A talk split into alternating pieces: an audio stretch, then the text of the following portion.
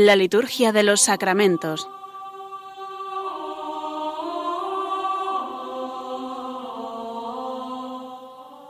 Con el Padre Juan Manuel Sierra.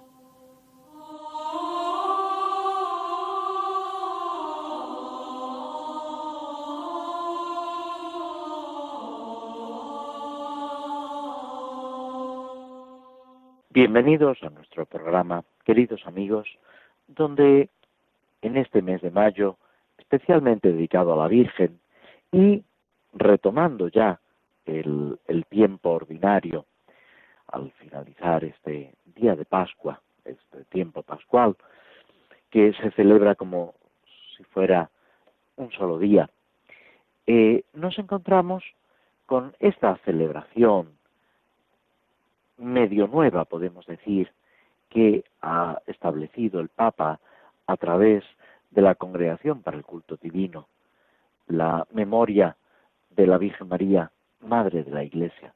Digo a medias porque ya el Papa Pablo VI eh, presentó esta celebración que se recoge en el misal romano, en la edición eh, actual, tanto en su edición latina como en su edición eh, castellana, en su edición española, entre las misas votivas formulario precisamente de Santa María, Madre de la Iglesia. Fue Pablo VI que próximamente, en el mes de octubre, si Dios quiere, será canonizado, el que en el marco del Concilio Vaticano II eh, proclamó a la Virgen como Madre de la Iglesia seguramente muchos de vosotros conocéis esa cuestión que se trató en el mismo concilio, cuando eh, se planteaba en, qué momento y con qué orientación se debía abordar el tema de la Santísima Virgen María, de la Madre de Dios y Madre nuestra. Y había pues algunos padres conciliares, algunos obispos y teólogos, eran de la opinión de mm, elaborar un documento específico sobre la Virgen María. Otros, en cambio, y fue la postura que al final se impuso, eran partidarios de tratarlo, incluirlo en la constitución dogmática sobre la Iglesia, presentando a la Virgen María como parte de la Iglesia, como modelo de la Iglesia y madre de la Iglesia. Es el capítulo octavo de la eh, Constitución Lumen Gentium, luz de las gentes, sobre la Iglesia, que constituye una enseñanza, un cuerpo de doctrina magnífico sobre la Virgen María, que es bueno no digo leerlo, sino releerlo en, en este mes de mayo, en este contexto también de la celebración que el Papa nos propone, como sucede con mucha frecuencia, sin que sea algo nuevo, sino simplemente llamando la atención sobre un aspecto tan importante como es la vinculación de la Iglesia con María y de María con la Iglesia. Ayer, apenas ayer, celebrábamos la solemnidad de Pentecostés que ponía fin al tiempo pascual, a ese día grande de la resurrección del Señor. Y precisamente en Pentecostés, como nos narra los hechos de los apóstoles, vemos a los apóstoles reunidos con María en el cenáculo, aguardando y recibiendo el Espíritu Santo. No es casualidad. Aquella que había recibido la fuerza del Espíritu en la concepción de Jesús, cuando el Verbo se hace carne. Es la que está recibiendo el Espíritu Santo cuando la Iglesia nace, comienza a actuar, empieza su manifestación visible en medio del mundo. Por eso ella es Madre de Cristo, Madre de la Iglesia y Madre de cada uno de nosotros y nos acompaña en nuestro peregrinar, en ese dirigirnos al encuentro de Cristo, encuentro que ya se realiza en los sacramentos, en el bautismo, en la confirmación, en la Eucaristía, etcétera, pero que debe ir creciendo también en nosotros de día en día. Estos, estas jornadas, estos días que, con los que se retoma el tiempo ordinario, vienen también marcados por una serie de celebraciones en torno a Cristo, al misterio de Dios. Celebramos el próximo jueves la fiesta de Santa de Jesucristo, sumo y eterno sacerdote. Es una fiesta que también aparece después del Concilio Vaticano II, ya antes tenía alguna celebración y más recientemente, hace unos pocos años, se ha extendido a toda la Iglesia, allá donde las distintas conferencias episcopales lo han querido introducir. En España, desde hace ya muchos años, se viene celebrando y mm, tanto las religiosas oblatas como el que fuera director espiritual del Seminario de Madrid y luego arzobispo de Valencia, obispo auxiliar y luego arzobispo de Valencia, eh, Monseñor La Higuera, eh, insistió, difundió y en su espiritualidad plasma la importancia y el sentido de esta fiesta que gira en torno precisamente al sacerdocio de Cristo que se comunica a los sacerdotes y a través del ministerio sacerdotal llega a la iglesia entera. Es importante pedir por los sacerdotes, pedir por la santidad de los sacerdotes y para que ese ministerio sacerdotal, esa tarea que Cristo mismo realiza y que se nos comunica a través de los que han recibido el sacramento del orden, pues realmente llegue de una forma adecuada a su cumplimiento. La Iglesia necesita del ministerio sacerdotal, de ahí la importancia, y los obispos recientemente en su asamblea plenaria reflexionaban sobre este problema tan grave de la escasez de vocaciones, la escasez de sacerdotes, problema que se va agravando también por la edad avanzada de los sacerdotes en muchas diócesis españolas. Es un problema también en otras naciones, sin duda, eh, sobre todo en Europa, en otros lugares, pues, hay un florecer de vocaciones, aunque siempre es un, digamos, una de las prioridades y un eh, aspecto que la Iglesia debe cuidar, debe proteger la cantidad y la calidad de las vocaciones al ministerio sacerdotal. Y es un tema que se nos encomienda a nosotros para nuestra oración, para nuestro cuidado, para nuestra atención en los distintos aspectos. Después, el domingo próximo, celebraremos comiéndonos eh, la liturgia que correspondería al domingo octavo del tiempo ordinario, celebramos la eh, solemnidad de la Santísima Trinidad, ese misterio de Dios que ocupa también un lugar central en la liturgia, no solo en esta solemnidad, sino en toda la celebración.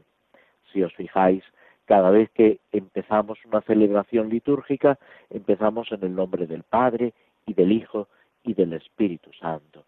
Ese misterio de Dios que Cristo nos hace conocer, nos aproxima a Él y que debe ser para nosotros un misterio, pero al mismo tiempo un tesoro maravilloso. Somos introducidos en el misterio de Dios, en la vida íntima de Dios. Así lo han visto, lo, han experimentado los místicos, aunque con esa incapacidad para expresarlo en conceptos humanos, en categorías humanas en nuestro lenguaje. Muchas veces tenemos que acudir a la poesía y tenemos que acudir a esas comunicaciones de Dios que nos hacen comprender, pero que al mismo tiempo es muy difícil expresar con palabras.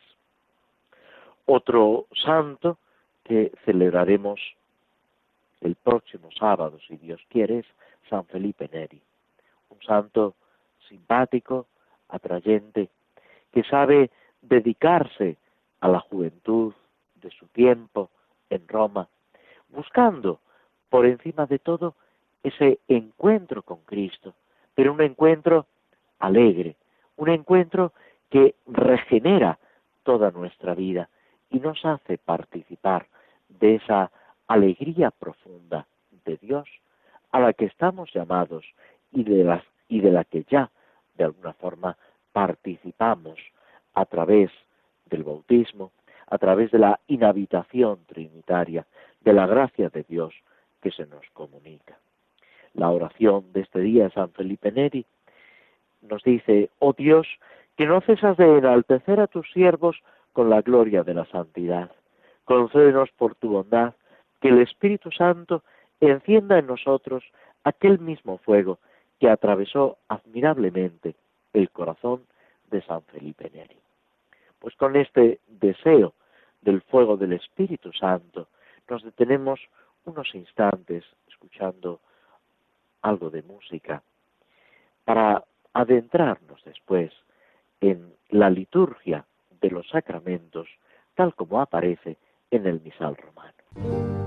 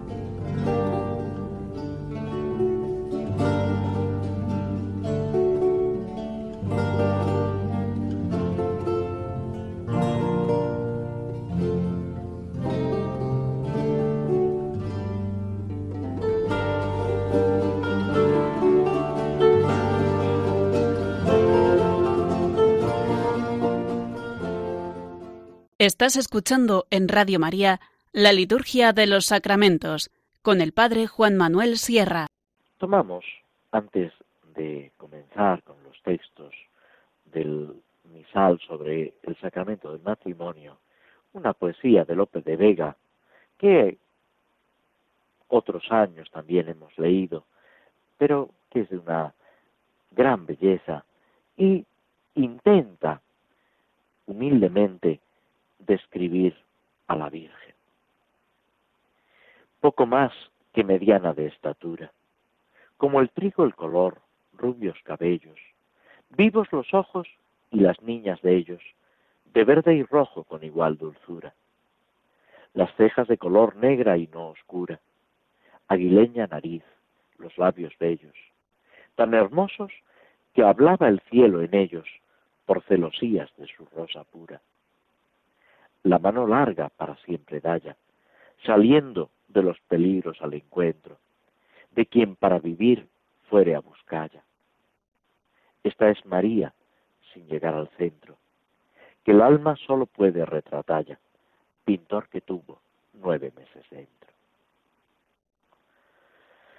Pues con esta poesía, que es al mismo tiempo oración y deseo de encontrarnos con Virgen y que la Virgen, como pide San Ignacio, nos ponga con su Hijo Jesús, vamos a continuar con las oraciones sobre el sacramento del matrimonio, las oraciones que el misal nos presenta precisamente en la celebración del matrimonio. Estábamos con el tercer formulario de los que nos presenta entre las misas rituales. Y este tercer formulario presenta dos oraciones colecta. La segunda de ellas, como colecta alternativa, nos dice, Oh Dios, que desde el comienzo del mundo bendices la multiplicación de la prole, acoge propicio nuestras súplicas e infunde sobre estos siervos tuyos la fuerza de tu bendición, para que la alianza conyugal, para que en la alianza conyugal se unan con igual afecto, misma alma y común santidad. Y luego ya sigue la conclusión por nuestro Señor Jesucristo, tu Hijo, etc. Es curioso en esta oración cómo se presentan eh, los dos fines del matrimonio, tal como habla el Concilio Vaticano II y el magisterio posterior, los fines del matrimonio son la ayuda mutua, el apoyo entre los esposos y la generación y educación de la prole. Es verdad que eh, todo lo que se refiere a los hijos eh, puede, por un motivo o por otro, no verificarse. Hay matrimonios que por distintas causas no pueden tener hijos. Sin embargo, eh, el matrimonio sigue teniendo pleno valor. Dicho esto, lo normal, lo habitual y, digamos, el plan original de Dios es vincular esa prole esa generación de los hijos al matrimonio. Y es una de las finalidades del matrimonio como tal.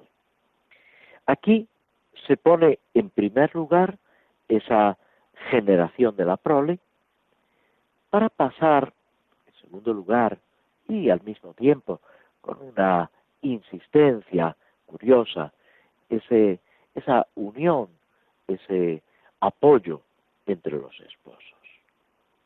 No se puede prescindir, no podemos nosotros voluntariamente prescindir de ninguno de los dos aspectos. Presenta la oración ese designio de Dios desde el comienzo del mundo.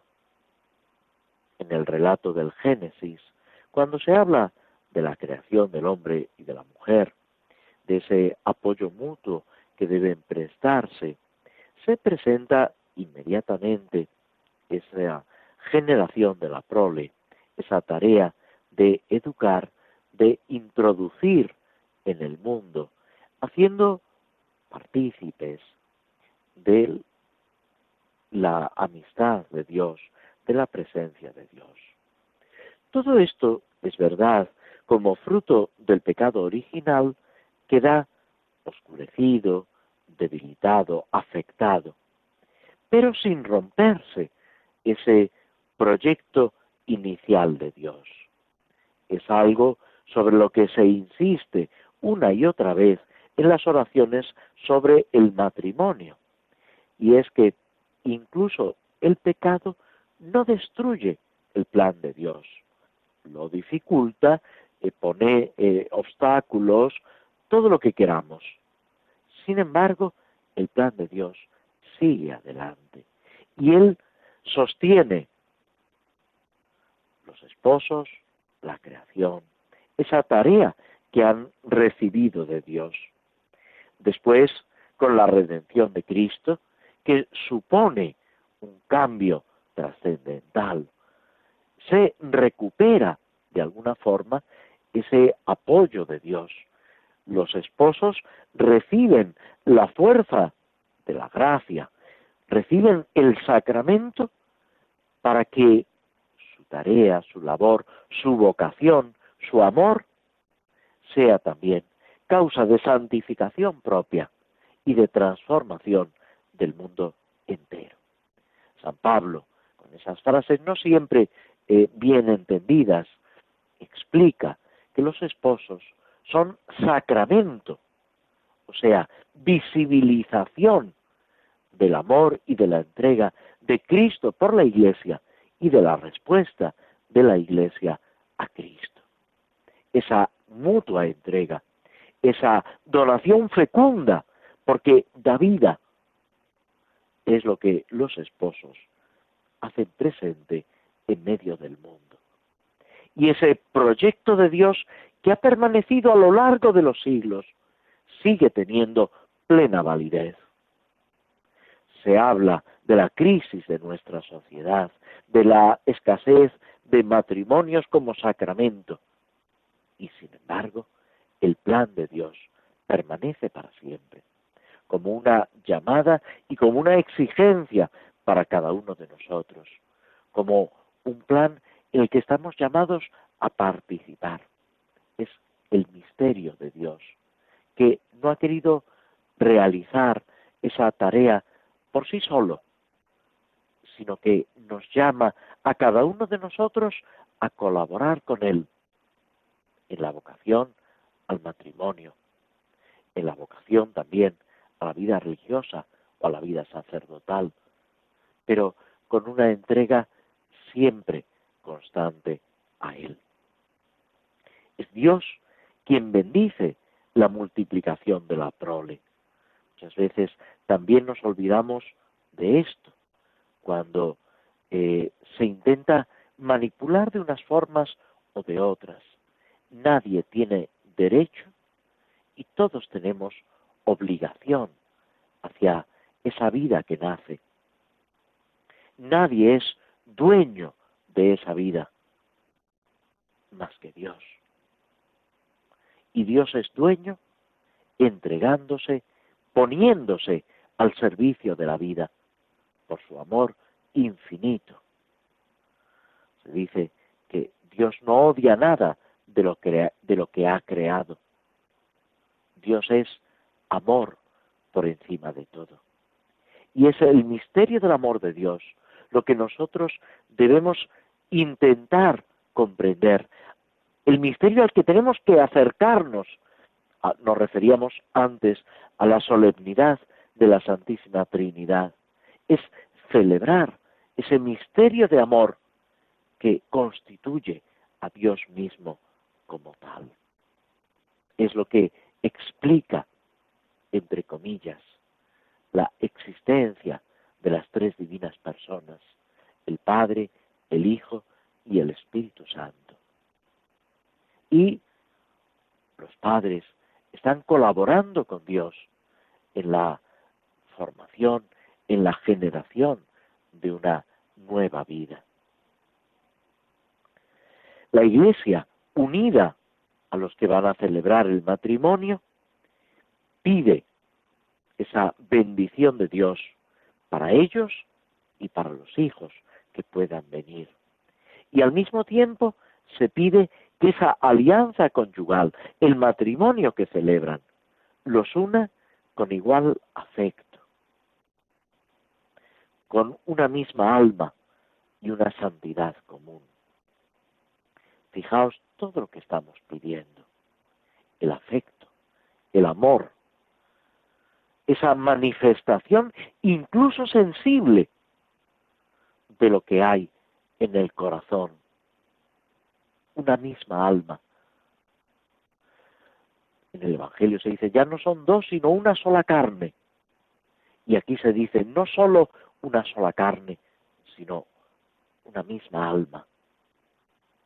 Que sea tan profunda esa unión, que esas dos almas que por supuesto siempre cada uno conserva su individualidad, pero con un respeto, con una delicadeza tal, con una atención tal, que están unidos en el cuerpo y en el espíritu, que forman ya una realidad en la que cada uno depende del otro y se realiza en el otro.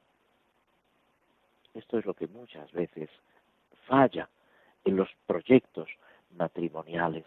Eso es lo que muchas veces no llega a realizarse porque ponemos obstáculos a la acción de Dios en nosotros, porque esto es lo que Dios quiere para el matrimonio, esa unión profunda, esa entrega total, y vuelvo al ejemplo, a la expresión de Pablo, como Cristo con la iglesia y la iglesia con Cristo. Y así es como se explica el dar la vida, la obediencia, el respeto. Es muy importante respetarse el uno al otro, admirarse el uno al otro. Vallejo Nájera, este célebre médico, doctor, psiquiatra, fallecido hace ya unos cuantos años, él hablaba en un libro, en una entrevista que le hacían cuando ya le habían diagnosticado la enfermedad de la cual murió. Él dice que tenía como una especie de prueba que le aseguraba que su matrimonio funcionaba y era cuando llegaba a casa y, su mujer, por un motivo o por otro, no estaba allí. Dice, la alegría que él experimentaba cuando oía introducir la llave que indicaba que ella llegaba. Esa alegría profunda por el encuentro. Y hacía unas horas que habían estado juntos. Todo esto, que son detalles, que cada persona lo vive de una manera distinta, es verdad, pero son aspectos importantes de la vida matrimonial, de la vida familiar, de este igual afecto, esa misma alma, esa común santidad. Los esposos están llamados a vivir la santidad unidos, apoyándose mutuamente, corriendo juntos en ese camino del seguimiento de Cristo. Es un camino que ellos han elegido y que al mismo tiempo es un don de Dios. De ahí también la importancia de la oración, de orar juntos, de orar en familia, como han pedido repetidamente los papas, para que la familia sea una iglesia doméstica, sea el hogar donde Dios va haciendo crecer en conocimiento, en santidad a cada uno de sus miembros. Y después de esto, que de una forma o de otra nos afecta a todos, vamos a escuchar unas palabras de don Luis Fernando Prada, del director de Radio María, que en este mes de mayo, dedicado a la Virgen, nos invita a vivir la devoción a la Virgen, a vivir esta realidad de Radio María, que es de todos, de los que desde el micrófono intentamos expresar este contenido de el amor de Dios, de la presencia, de la acción de la Virgen, de los que a través de la radio escucháis, seguís, acompañáis y vivís esta realidad del amor de la Virgen María, esta necesidad de que todos juntos sostengamos esta obra que no debe ser nuestra, sino la obra de la Virgen María, cuyo amor se va extendiendo hasta los confines de la tierra, como pedía Jesús en el momento de la ascensión y por la fuerza del Espíritu Santo. Os dejo con don Luis Fernando Prada con estas palabras que ahora nos dirige. Id al mundo entero y anunciad el Evangelio a toda la creación, dijo Jesús a sus discípulos. También hoy el Señor quiere que seamos misioneros bajo el manto de la Virgen, Reina de los Apóstoles. Radio María, que no tiene más fin que colaborar en esa misión evangelizadora, os pide en este mes de mayo un esfuerzo especial de oraciones, voluntarios y donativos. Así, la voz de Cristo podrá llegar a todos los rincones de España y de otras naciones del mundo a las que queremos llevar Radio María. Puedes informarte de cómo colaborar llamando al 91 822 8010 o entrando en nuestra página web radiomaria.es. Apóstoles y misioneros del mundo con Radio María.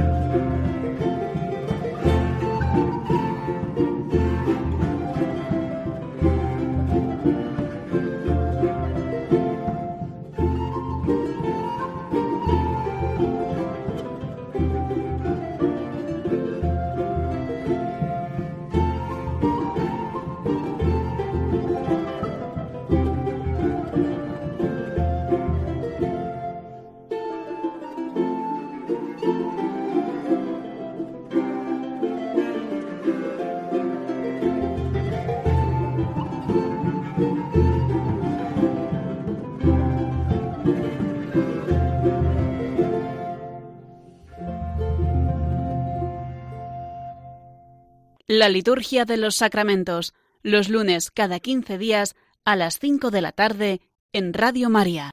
Antes de reflexionar sobre los salmos, tomamos una oración de la liturgia mozárabe sobre la Virgen en la fiesta, en la solemnidad de Santa María, que es la oración eh, que precede al Padre Nuestro. Oremos, queridos hermanos, a Dios, cuya inmensidad divina no puede ser abarcada, y que, y que es Dios y Padre sin principio.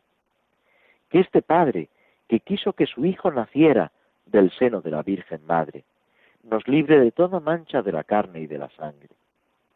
Así como la Virgen, cubierta por la sombra divina, concibió y dio a luz, también nosotros, encendidos por la divina inspiración, profesemos públicamente lo, que hemos concebido del Espíritu Santo, a quien recibimos por la enseñanza de nuestro Señor Jesucristo.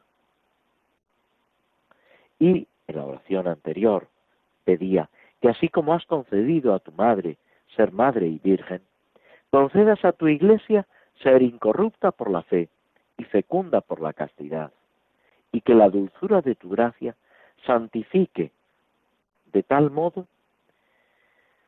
que nos conceda a los que lo recibimos la salud del cuerpo y el perdón de los pecados.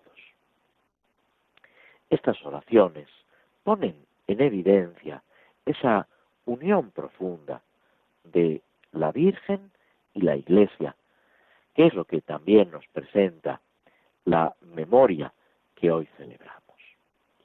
Y entramos en el Salmo decimoséptimo, que es un canto de acción de gracias.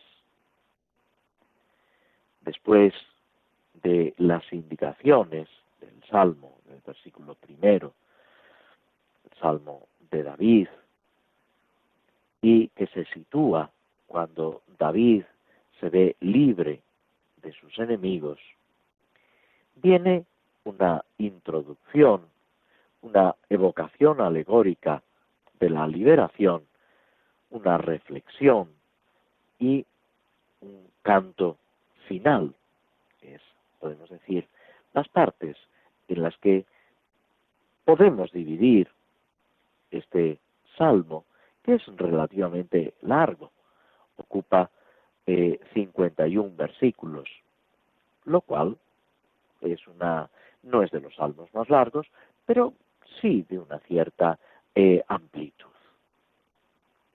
El salmo, como tal, empieza con esta introducción de los versículos segundo, tercero y cuarto.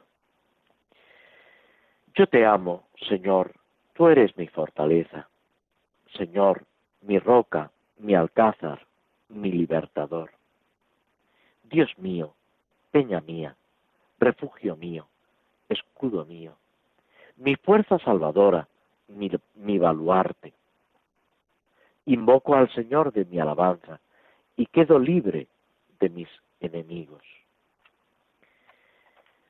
Después, ya a partir del versículo 15, perdón, del versículo 5, dice, me cercaban olas mortales, torrentes destructores me aterraban, me envolvían las redes del abismo, etc. Pero vamos a detenernos un poco en los primeros eh, versículos. Se habla de esa fortaleza del Señor, se dedica al Señor esa alabanza al mismo tiempo confiando en Él por encima de todo. Y es esa acción de gracias con la confianza lo que ocupa por completo nuestra atención.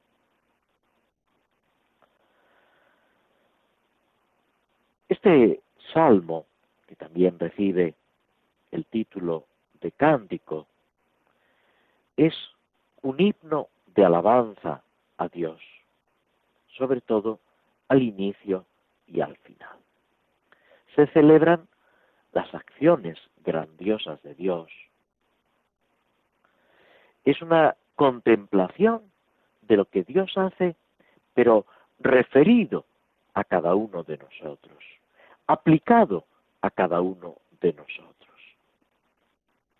Se mezcla, podemos decir, esa narración de la obra de Dios con verdaderas oraciones, hablando con Dios, como una auténtica oración. Por eso podemos decir que el Salmo es un conjunto, un complejo de himno, oración, alabanza, acción de gracias a Dios, porque realiza su plan, su redención, su salvación que llega hasta cada uno de nosotros. Es un salmo que desborda la vida de David y llega hasta la iglesia y hasta cada uno de nosotros. Es un canto a esa acción grandiosa de Dios con su pueblo. Esa característica del pueblo de Israel, pero que es también de la Iglesia y que debe ser de cada uno de nosotros. Admirarnos de las obras de Dios. Esa contemplación, lo que dirá el libro de la sabiduría y después acogerá San Pablo en la carta a los romanos, quejándose de aquellos que viendo las obras de Dios, la grandeza de Dios en la creación, en la historia, en la misma redención, no saben reconocer la presencia y el ser mismo de Dios. Y volvemos otra vez a la Trinidad, ese misterio de Dios que Cristo mismo nos comunica, pero que tenemos que acercarnos por la reflexión. Ya San Agustín, y más claramente lo expresa San Anselmo, y lo recoge Juan Pablo II la Fides Ratio, el entendimiento que busca creer y la fe que busca comprender. Esa digamos, correspondencia entre la fe y la razón, que nos lleva a un conocimiento profundo de Dios. Sin la fe no podemos alcanzar un pleno conocimiento de Dios. Pero la fe, al mismo tiempo, supone normalmente esa dedicación humana, esa atención, ese ejercicio de los dones, de, de, lo que Dios mismo nos ha dado, para que lo conozcamos y para que lo amemos. Si queremos ordenar de algún modo esta, este, el contenido de este salmo, la materia de reflexión que este salmo nos ofrece, como os decía, podemos dividirla en varias partes. Esa introducción, esa evocación de la liberación, meditando sobre ella, eh, reflexionando sobre ella, para concluir con esa alabanza que se cierra con perspectivas mesiánicas. El salmo empieza con un agradecimiento profundo a Dios, con una profesión de fe y amor. Yo te amo, Señor.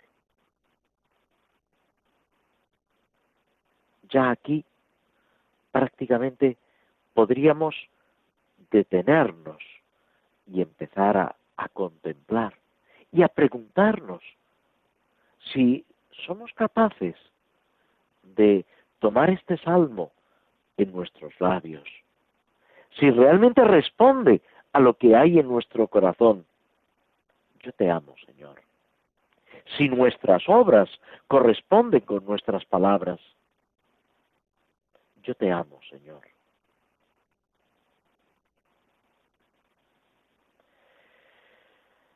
Si nos remontamos a David, estas palabras tienen todo un contenido. Pero si vamos a Jesucristo, a la Virgen, a la Iglesia como cuerpo de Cristo, estas palabras adquieren su plenitud. Y nosotros, cada uno de nosotros, debe pronunciarlas, sintiéndose miembro vivo de la Iglesia, sintiéndose redimido por Cristo. Esa frase tantas veces repetida de San Pablo, que es casi un grito de admiración. Me amó y se entregó a la muerte por mí. O lo que nos pide San Juan. Amemos a Dios, puesto que Él nos ha amado primero. Lo que hace posible esa afirmación primera es que Dios nos ha amado. El, verbo que aquí se emplea para decir amar no es simplemente el que designa el amor del hombre a Dios, sino que encierra la idea de misericordia, el amor de Dios al hombre. Es esa intimidad con Dios, ese amor casi maternal que nace de las entrañas, nosotros diríamos de lo más profundo del corazón. Antes no nos hemos referido, pero también una de las fiestas del Señor que marca este inicio o reinicio del tiempo ordinario es la solemnidad del Sagrado Corazón de Jesús. Y todo el mes de junio está dedicado al Sagrado Corazón de Jesús, que expresa eso mismo, el amor entrañable de Dios en Cristo, el amor que brota del corazón de Cristo para llegar a cada uno de nosotros, esperando una respuesta, con la consagración y con la reparación. Quizás la traducción más exacta sería, yo te amo entrañablemente, como el niño ama a su madre. quien ha recibido el ser y todo cuanto tiene. Yo te amo desde lo más íntimo de mis entrañas.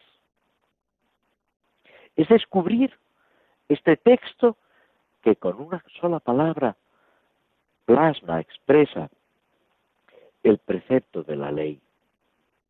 Amarás al Señor tu Dios con todo tu corazón, con toda tu alma, con todas tus fuerzas, como se pide en el libro mismo del Deuteronomio. Y así se lo pedimos al Señor. Y nos detenemos aquí unos instantes, reflexionando, pidiendo, mientras escuchamos un poco de música.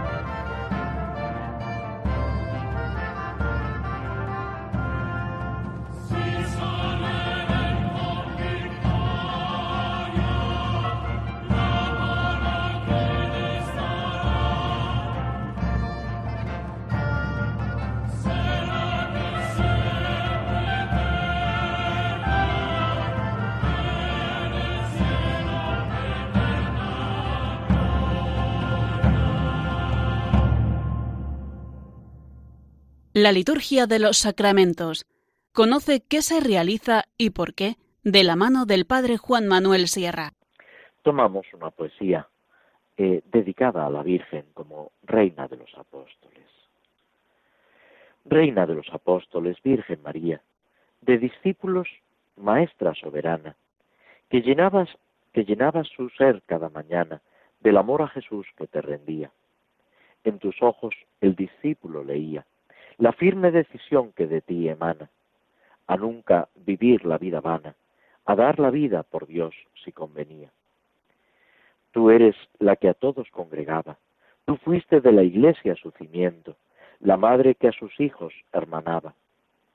Eras la luz, la fuerza, el viento, que a evangelizar les empujaba, a amar al amor hasta el último aliento. Pues esto es lo que la Virgen ha hecho y sigue haciendo. Y es importante para nosotros vivir esta devoción a la Virgen, que no es una devoción más, que es precisamente algo esencial a la vida cristiana. No podemos tener a Dios por Padre si no tenemos a la Virgen por Madre. No podemos alcanzar a Jesucristo si no es a través de la Virgen María, porque ese es el plan mismo de Dios en la obra de la redención. Cristo nos llega a través de María. Y solo con María podemos encontrar a Jesucristo. El Papa Pablo VI, que, como decíamos, será próximamente canonizado ya es beato, en una exhortación apostólica, Marialis Cultus, sobre el culto a la Virgen María, expresa todo esto, llamando la atención de toda la Iglesia de la importancia que tiene la espiritualidad, el culto a la Virgen María. Y aquí el Papa va también repasando eh, distintos eh, aspectos esa devoción a la Virgen, distintas prácticas de piedad que la Iglesia ha ido recomendando y enseñando, como es el rezo del rosario, al cual se han referido los papas en muchas ocasiones, sobre todo desde finales del XIX y a lo largo de todo el siglo XX y en lo que llevamos del siglo XXI. También Juan Pablo II, San Juan Pablo II, dedicó un documento al rosario y amplió esos quince misterios con los misterios que él denominó luminosos, que intentan recorrer también esa vida de Jesús, ese ministerio de evangelización y santificación que es la vida pública del Señor. Todo esto con el ángelus, con el rezo de la salve, con el Ave María, con otras formas de piedad mariana, de devoción popular, peregrinaciones, procesiones, que se extienden por todo el, mundo, por, por todo lo que la Iglesia va eh, extendiendo, eh, son para nosotros una ayuda y un toque de atención. No quiere decir que todas estas eh, manifestaciones, estos actos de piedad, formas de oración, a todos nos ayuden de la misma manera. Unos se sentirán más identificados, más a gusto con unas formas y otros con otras. Pero lo que siempre tiene que estar en nosotros es esa presencia de la Virgen María, esa espiritualidad mariana que, como os decía, no es una espiritualidad más, sino que es un aspecto esencial de la vida cristiana. San Juan de Ávila, santo español del siglo XVI, al que nos referíamos en el programa anterior, decía que antes prefería estar sin pellejo que sin devoción a la Virgen María. Los santos, cada uno de una forma distinta, han vivido esa devoción. No se puede ser cristiano sin ser devoto de María, sin hablar, sin tener presente a la Virgen María. Esa salvación, esa comunicación de la vida divina que Cristo nos trae se realiza a través de la Virgen María. Recordad, casi para concluir, ese pasaje del Evangelio de San Juan, cuando Cristo realiza su primer signo, la, transformación del agua en vino en las bodas de Cana. Y es a través de la intercesión de la Virgen María. Es curioso que el evangelista que nos narra la entrega de María a San Juan y a cada uno de nosotros como madre en la cruz, he ahí a tu madre, es quien nos presenta ese primer milagro por intercesión, por la acción, podemos decir, de la Santísima Virgen María.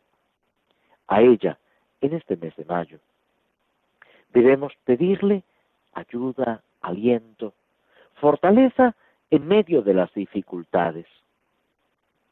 Dificultades no van a faltar, pero la ayuda de Dios a través de María tampoco. Y la fuerza de Dios, la intercesión materna de la Santísima Virgen será siempre muchísimo más grande, muchísimo más fuerte que todas las dificultades. Y con esa esperanza, con esa alegría, debemos seguir adelante. Os agradecemos a todos vuestra compañía a través de las ondas de Radio María, el haber caminado juntos este ratito y esperamos volver a encontrarnos en el próximo programa, si Dios quiere. Hasta entonces, muy buenas tardes.